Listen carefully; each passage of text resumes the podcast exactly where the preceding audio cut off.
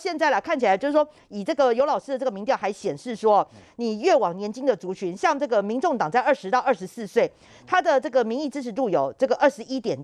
二十一点七，等于说输民进党一点，民众民进党还有二十三点五啊，好，还输两趴，国民党已经弱到只剩六点八趴了耶，所以根本连十趴都不到，所以为什么国民党这么老化的一个政党啊？哈，大家讨厌年年轻人讨厌国民党，我觉得朱立伦要赶快想办法解放，不然你只是说找一个找一个这个一个人随便去选，那我会觉得说张亚中自己心里也心知肚明。对，的确，其实朱立伦真的是要思考了哈，就任党主席之后。哦，你所谓的这个战斗蓝是不是把自己的党越战越小呢？那现在得利最大的是不是就是民众党的柯文哲呢？我们看到柯文哲呢这两天也在批评这个呃立法院呐、啊，说像马戏团一样嘛，过去老百姓还可以接受啊，但现在还是这样子，嗯，不是好方法哦。看起来又在炮打蓝绿，是不是对白又有得利呢？来，舒培怎么样看？特别是现在哈、哦，我们说这个呃各自都在盘算二零二的选举。嗯那现在柯比呢？有人就问他说啦，哇，这个呃，觉得谁有这个望呢来接棒台北市长呢？那柯比竟然说，不管怎样啦，有柯文哲这个市长，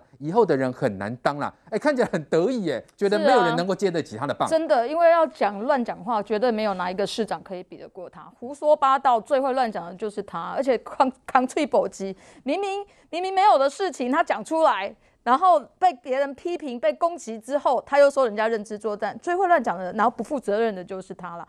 不过我要讲的就是说，昨天这个民意基金会的这个这个民调哦，因为他做的时间是九月二十二到九月二十三，吼，是在国民党选举之前，吼，所以这个民调会不会再有变化？我觉得在朱立伦当选之后是有的。上任之后，对，为什么呢？你给大家看一下哦。第一个当然看到就是说，这个在外省在族群的部分哦，外省族群的部分，他获得了百分之二十六的支持，是仅次仅次于国民党，代表国民很多外省族群是支持民众党的。不过另外这个民调里面，我还要给大家看一下哦，在民众党的支持里面，在性别里面看到哦，他的女性的支持度只有八点九啊。是非常非常低，在所有的族群里面，呃，这个族群里面其实是最少的。代表柯文哲在发言里面常常失言，甚至有这个呃厌女的一些言语之的的状况哦。对于女性来讲，民众党是很难获得支持。不过我要跟大家讲，这样子的党主席要在二零二二选举，对于他他这个代表民众党的这一些候选人来讲，都会是一个挑战。那回到朱立伦跟张亚中这个部分呢，我觉得朱立伦真的是精算师啊，就高深哎。所以他昨天问，我觉得我看到那个新闻的时候，我也真的好很好笑。他在帮张亚中找工作嘛？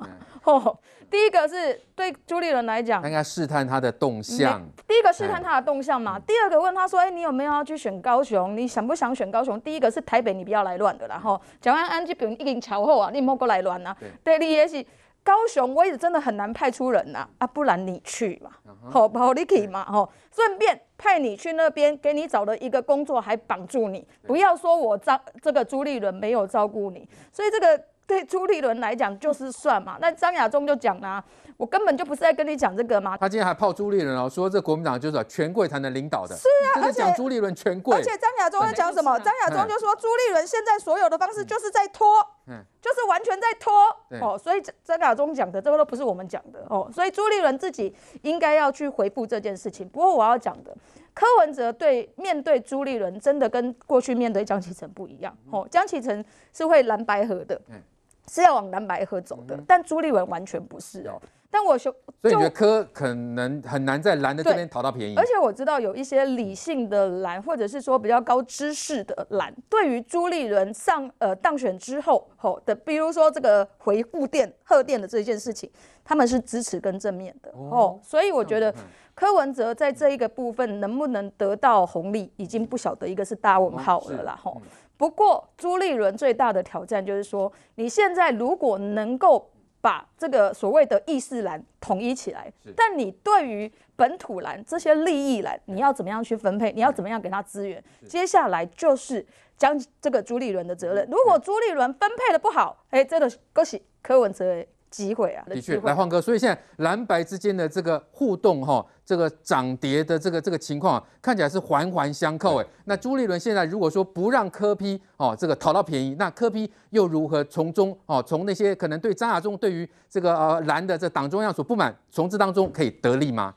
其实接下来到二零二二年的县市长选举哦，国内的政党板块里面，大概在野党的呃竞争会比较精彩哦。民进党大概就就这样子，反正就好好把事情做好了哦。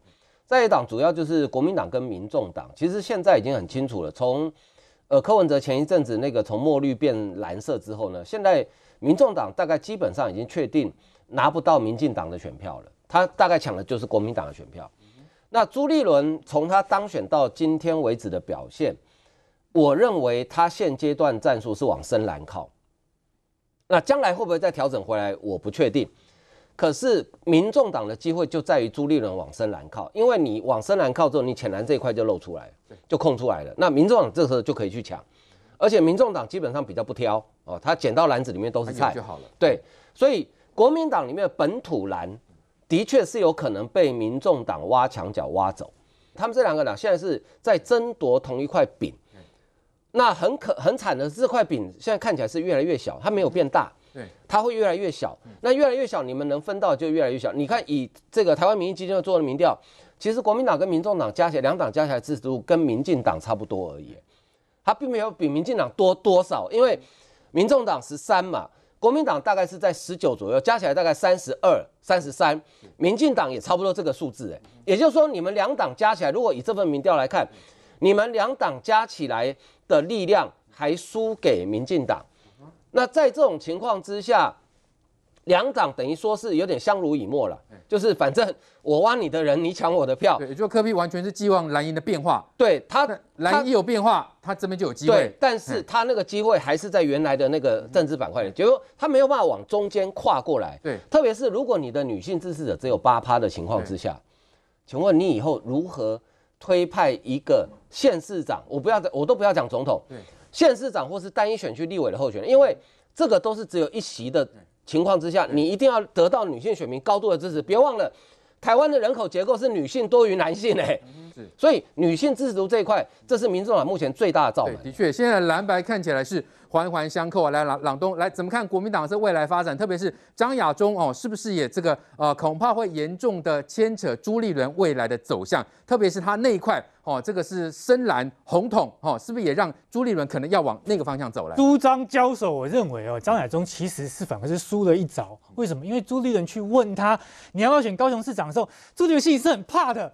因为如果在亚洲说哦，刀山不管上，上刀山下油锅，到哪里我都去哦，最艰难的派我去，朱立伦就吓死了。嗯、因为这这对深蓝来讲，他们最希望看到是一个战将去投入地方选举嘛。嗯、那所以说朱立伦去问这个，就是怕他不是怕在亚中选上，因为大家都知道这个很难选得上，他怕他表态要去选一个艰困选区。这对于深蓝来讲，会把张亚中继续视为共主。但当张亚中他去批评朱立伦说：“哦，你没有你的一中各表都没有用啊，我们要怎么样？”他走一个更统派的路线跟论述的时候，他还回到了孙文学校的这个教这个校长的角色，反而对于朱立伦成为的蓝营领袖这件事情的威胁力就下降了。所以我认为呢，在这场权力斗争当中的话呢，其实张亚中他呢应该要表态的是说：“哦，请党主席吩咐我。”哪里难我就去哪里，这个就最注意来讲，球丢回去给朱立伦。对，这球丢回去嘛。那你这样看哦，你的张亚中差一点选上党主席，一个差一点选上党主席人表态说，地方选举的县市长哪里艰难我就去哪，朱立伦能不安排他吗？那朱立伦要是安排下去，那地方上面的派系你怎么样去摆平？原本要的人选你怎么样处理？那朱立伦他原本就是不怕张亚中去表态要去选的这个台北或者、欸。可是如果真的张亚中要去选，那恐怕也会成为朱立伦的后患呢，因为未来会怎么变化不晓得哎、欸。对啊，所以说其实这张亚中他是比较单纯嘛，他就是很单纯去统宣扬他的这个统一的这个理论嘛，他没有想到朱立伦那么多盘算。那是盘算来盘算去的，其实其实也不一定比得过柯文哲啦，因为我觉得这个戏真的是有意思。因为柯文哲今天呢，他讲很玄的话，是人家问他说：“哦，你觉得谁最适合接棒台北市长嘛？”柯文哲竟然说：“回应由市民决定。”这意思其实是废话。照理来讲哦，他应该要去挺黄珊珊，应该要说什么哦？找一个目前最熟悉市政的人，让大家就联想到黄珊珊嘛。没有，为什么？因为柯文哲跟黄珊珊其实在吵架。然后吵架？为什么吵架？最近吵架。因为九月十七号的时候，上个礼拜的时候啊，黄珊珊才讲是说，哦，柯文哲现在就是要选总统啊。那你讲这种话，那就柯文哲很难看嘛。那你台北市振兴啊，整个呢这个疫情还没有完全控制住。然后结果呢，这个你的副市长呢就说哦，我们的这个市长跑就要去选总统了，就摆明要给柯文哲难看。为什么要给柯文哲难看？因为柯文哲要给他难看，因为之前找高鸿安来，哦，就说什么见习，九月初的时候，所以你看看这一层层戏就是这样子。首先是九月初的时候呢，就八月底的时候了啊，然后呢，这个柯文哲找了这个高鸿安来，就是其实说跟黄珊珊讲说，我可能要取代你哦，你赶快入党哦。然后结果这个消息还是黄珊珊提前散布出去哦，而且还跟对外说你是来见习来实习，就是要贬低高虹安，你只是小学妹。你只是来学习的，然后还不，然后呢，遇到这件事情，黄珊珊还表态说，哦，我我没有看到高虹安，都没有见过，一副呢跟他们很不熟，没有关系的样子。然后那个柯文哲接下来呢，就这就用这个方式的话，黄珊珊还继续攻击啊，说你要选总统。所以柯文哲现在在台北市长上面，他也没有松口。那至于他会说什么，哇，这个有柯文哲这个市长以后的人很难当。我觉得这个人的这个脸皮有时候厚道的话呢，可以拿去当子弹的，真的是太厉害。到时候如果真的发生战争的时候，柯文哲这种人的脸皮一定给挡在前面，把这中国治安给挡住。为什么？那各项的民调指标当中，柯文哲台北市长的这个满意度都是有史以来最低的，比马英九低，比陈水扁低。然后在任何民选的台北市长当中，这个柯文哲就做最烂的，完全没有任何建树。然后呢，之前有很长的一段时间，他唯一的一个政绩就是我弄了一个北门。那除了北门之外，哎，台北是全台湾资源最多的城市。你在整个交通、教育、医疗各方面，还有科技、国际社会接轨上面，全部都没有一个长远的规划，只知道说我不做事啊，我省钱啊，我很会省钱啊，我就不做事怎么样？那所以我是觉得是说柯文哲脸皮厚到这样，他说他的民调满意度，民众党十几趴，我是不相信了，因为在月初没那么高。月初的时候，刚好嘛，我们这个陆委会有做这个民调，表示说台湾去反对一国两制啦。台湾呢，对于呢这个维持现状的支持度在八成五。他顺便呢有做了一下这个调查母群体里面的政党支持比例，里面民众党是七点九趴，差不多八趴左右。我觉得这个八趴比较能够反映民众党真实的一个状况。所以说，我认为说目前说民众党要去取代蓝营的话，它是有一个虚胖的一个状况。它这个表面上来看的话，好像是会有这个趋势。可是如果一真的看下去，县市长上面，民众党根本没有办法派出有力的人选的话，他在明年趋向泡沫化的几率相当高。OK，来，梅梅姐，所以我们看一下蓝白之间的这个竞合哈，看起来是啊，民众党这边碰碰比较多喽。政治是这样子哈，尤其是你如果要去选呃单一选区县市长，你必须有你的政策路线理念，最重要的是你要扎根。请问一下，民众党扎了什么根？我不要讲什么，他一个蔡壁如可以摆好多位置哎。可以选这个选那个选一大堆耶，有有有人这样子做的吗？然后他就看哦，因为什么？因为他跟蔡壁如是前百大网红声量最高的，声量高就可以去选总统吗？如果是这样的话，韩国瑜现在总统应该叫韩国瑜吧？他当初声量有多么高？但是柯文哲他就迷信这个，他这个人从来都是不实在的，他是非常投机的。当初他选台北市长的时候，他引以为傲叫做寄生虫战法。他不必有自己的部队，他不会自己出钱搭台子，他就是到民进党候选人的台子出去露露脸，他就骗选票，就是这样。他这么多年下来还是如此，他自大惯了，你知道吗？他觉得他是唯我独尊，我最强了，是不是？那黄珊珊说实在话，黄珊珊今天如果非常强的话，柯文哲不是这个态度，柯文哲是非常现实的人，你嘛是跨立博嘛，就是叫你要干单的代机嘛，对不对？那还不如呢，新欢再来个高虹安更好一点，为什么？年轻，口条不错，后面还有个郭台铭呢。将来，哎，郭董那边也许是个可合作对象。所以他想了半天，他将来可以想到的就是，他现在已经从墨绿华丽转身要去啃啃食蓝营。可是在这边，朱立伦，我同意像苏培所讲的，无蓝白合这代志啊。我请问你，选市长我跟你怎么合？选议员拜托哎，我国民党我马拜提名了，我想要那里努力。那柯文哲能够做的什么？成事不足败事有余嘛。他现在要为什么他要把声量炒高？我至少声量炒高，我看起来能够虚张声势的话，我看起来筹码多一点，我还可以去骗一骗，骗骗他骗骗他国民党。你要不要有些地方礼让我一下？也就是说，朱立伦，如果你不能，你你看着这个深蓝，可是你不能走到跟台湾的本土路线结合的话，那么这一边。柯文哲一定会想要蚕食鲸吞，然后要注意看到是中国共产党的动态，因为据我所知，柯文哲一直是他们其实口袋里的备案人选，在这边柯文哲也有他可以琢磨的地方。好，再来关心中国缺电迅速蔓延，现在已经十几个省份受影响。那有人呢受困电梯，长春呢是有人这个游乐设施呢搭到一半，乘客挂在空中。那现在连北京、上海都要分区停电。我没电了，完了下不来了，我。就这么倒霉，游乐设施摆到最高处时无预警停电，乘客倒挂空中下不来。一家四口困电梯里半个小时了都，我家小宝才一岁，为什么就不能？像停水一样提前通知一下呢？限电潮席卷中国，半壁江山，把东北三省害惨了。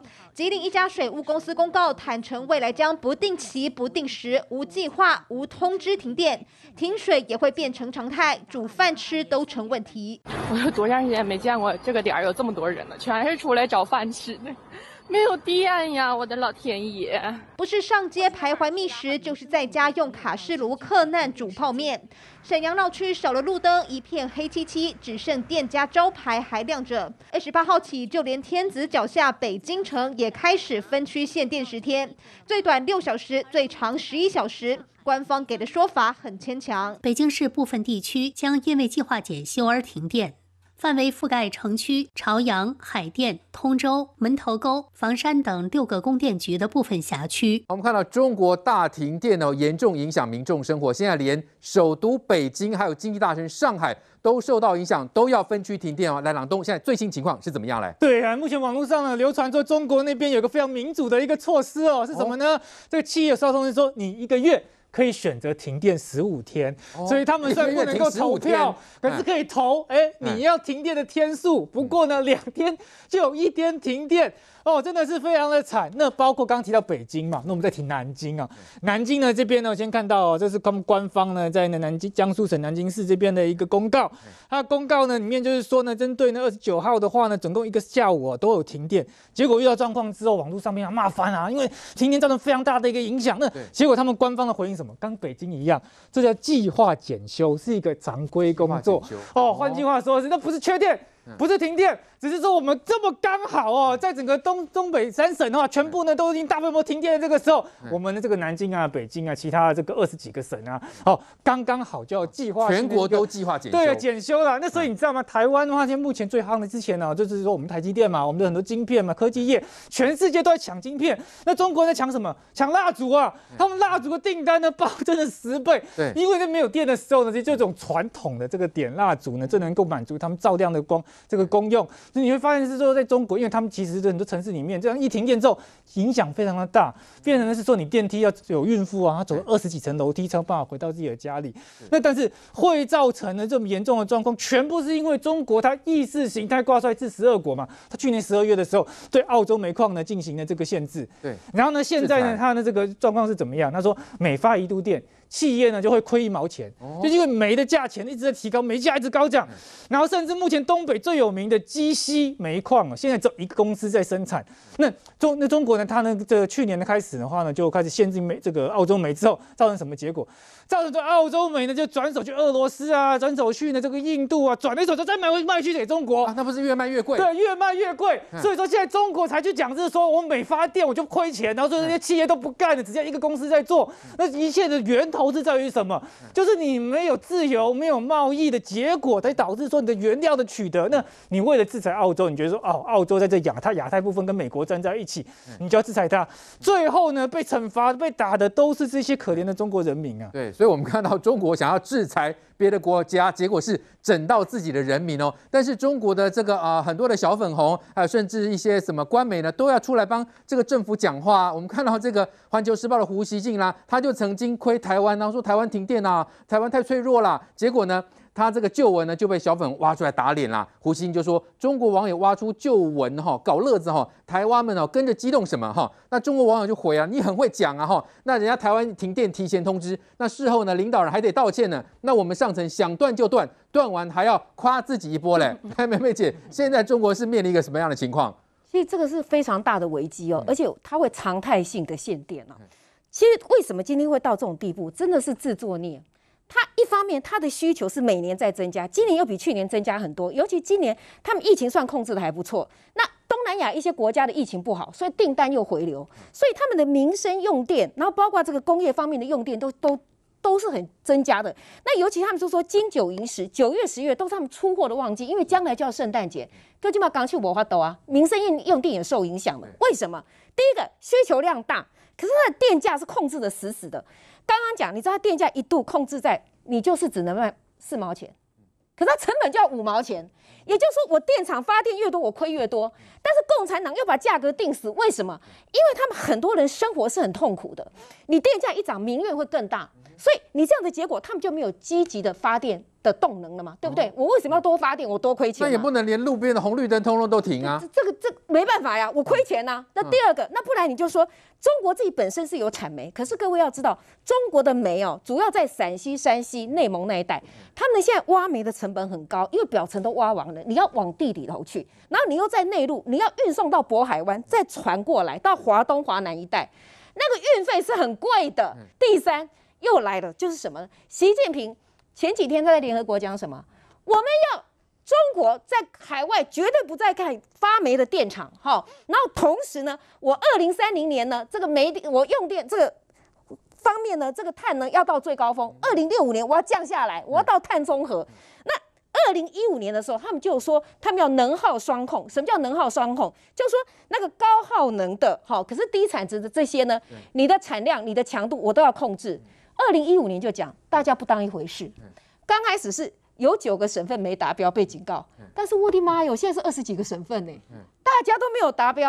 然后本来大家是呼隆呼隆过去，为什么不敢讲？哈，因为地方上面我就是要拼经济嘛。可是报上面去的数字呢，我如果不达标，我报上去的话，那还得了？习大大生气，我官做得了吗？现在要查了，习大大在联大讲话了，看起来是认真的，不得了啊！那怎么办呢？赶快！电闸门一拉下来，我就限电啊！那也不能，北京也也停电啊，上海也停电。这个，所以你就知道它的电力有多么短缺嘛，啊、需求量大嘛，是供应不足嘛，价格又一直涨嘛。他想嘛，他们现在有三个字叫梅超风。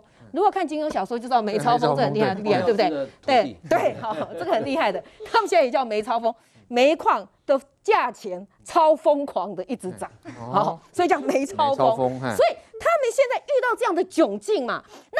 习近平也许他刚开始想说，我这个在全世界比拼，我就是要节能减碳，对不对？我就是要做大国。这太疯狂了吧！我跟你讲，停停成这样子，那没办法呀。他大话讲在前啊，甚至孟晚舟会回来，有没有？我都怀疑这里面还有包括气候变迁，为什么要讲这个话？可能都是跟拜登在电话中讲好的。所以为了应付习大大好大喜功，还有十月一号。中国国庆啊，要蓝天白云呐、啊，要青山绿水啊，怎么可以污染呢、啊？所以全部都限电了。但是这个麻烦了，因为民生的感觉是非常具体的。东北现在已经开始冷了，对不对？东北现在限电不是这，你你知道冷死人吗？他这样说这会出人命的。你知道有一家子说怎么样？他说我天气太冷了，我这个烧煤嘛哈，结果停电了，我的排气扇就没办法运作。他说我们全家哈就不知不觉一氧化碳中毒。还好我老母心脏病，半夜起来要拿急诊，要拿药来吃，我们家才全家惊醒过来。这再下去会出人命的，很严重。但是问题就是他没有办法，他缺煤，好，同时煤价又那么高，他又要吹牛皮，又要碳中和，他又认为说我一刀切很粗鲁下来，结果就不得不用靠外力来把这些高耗能的这个低产值的淘汰掉。但是对不起。你的产业还没转股之前，你的人民都快被整死了。那这就是为什么老胡讲这话被人家笑死了。尤其他如果要限电到明年三月，